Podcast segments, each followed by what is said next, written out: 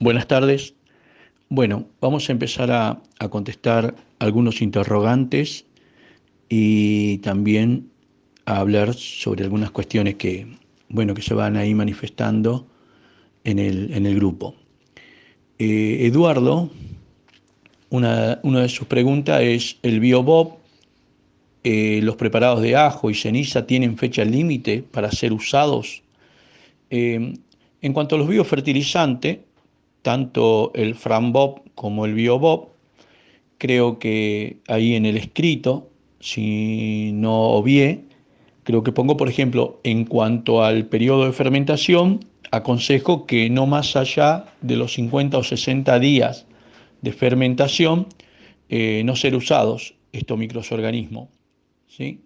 Eh, normalmente, y esto le comento desde una experiencia de trabajar con productos con microorganismos, con, con, unos eh, biólogos y médicos del Estado chino, eh, generalmente cuando se estabilizan las, las, colonias de estos biofermentos, eh, se estabilizan en cierto material, una solución que esté altamente concentrado con, con distintos azúcares, ¿no? Eh, por ejemplo, o, o, glucosa, que tenga mucha concentración de glucosa, como en el caso, en esta experiencia, nosotros usábamos melaza de caña de azúcar.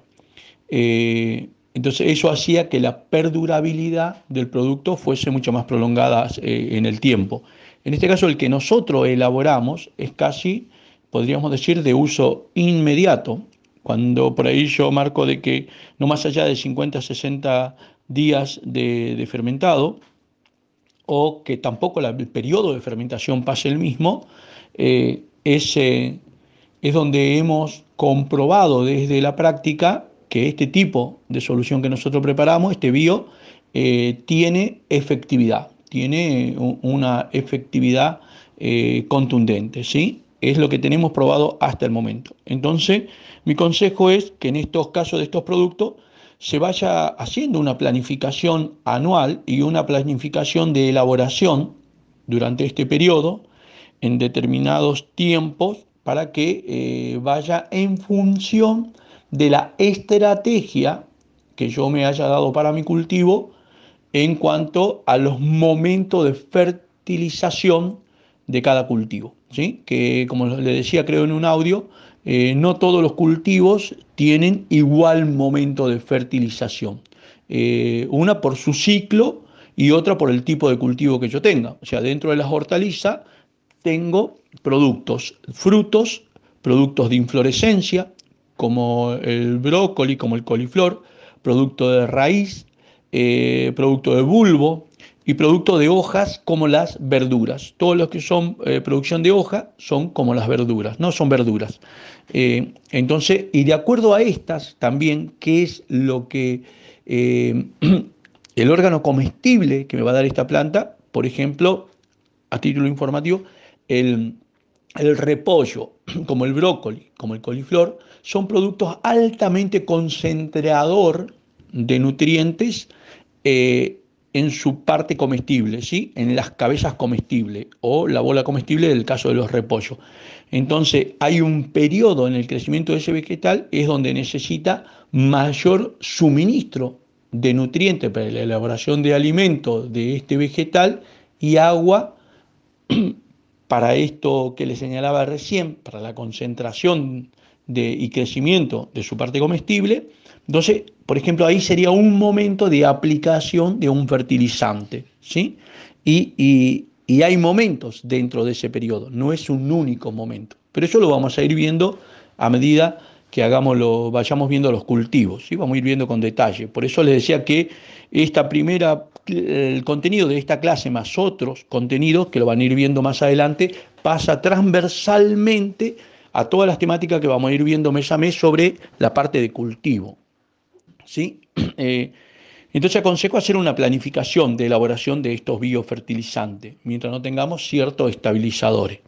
La cantidad de azúcar que se pone ahí para provocar el crecimiento de las colonias a través de la fermentación es ínfima eh, y es hasta un periodo de fermentación, como le decía, según época, entre 15 y 30 días, poco menos, poco más, según época y, y cómo nos toquen los días, a que luego a ir disminuyendo la disponibilidad de estos hidratos que contienen la energía para el proceso de fermentación, va también, empieza a decrecer el crecimiento de esas colonias, de esa población de colonias de, microorganismos que hemos provocado.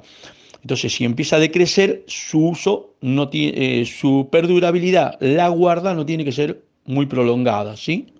Eh, en cuanto al preparado de ajo y ceniza, eh, ahí yo recomiendo que también se prepare este, esta solución para el uso inmediato. ¿sí? La ceniza la podemos guardar en polvo, el ajo lo podemos guardar en cabeza, eh, ya que cuando nosotros trituramos el, el ajo y después, suponiendo que lo usamos con cebolla o lo usamos con ajíes eh, u otro producto y los trituramos y lo ponemos en agua o lo ponemos en alcohol, esa trituración, esa ruptura de las células del tejido de estos vegetales, empieza a producirse un proceso bioquímico o un proceso químico. ¿sí? Entonces hay reacciones químicas.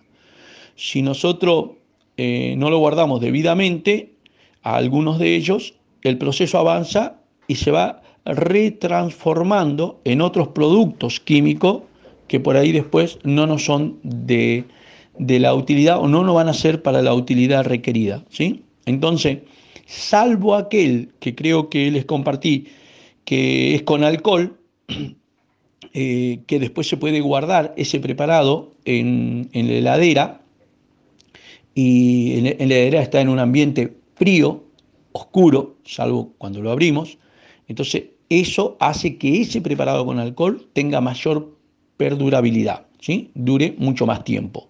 Eh, nosotros lo hemos ido probando y por lo menos eh, 90 a 100 días ha dado resultados de guarda, ha dado después resultados eh, interesantes, los resultados buscados. ¿sí? Lo otro preparado en agua eh, es como que es menos estable su proceso químico. Entonces por ahí aconsejo que sean de uso inmediato. Generalmente también estos preparados no son para mucha superficie, desde ya, ¿no? O si no, hay que hacer las cantidades pertinentes para cada superficie.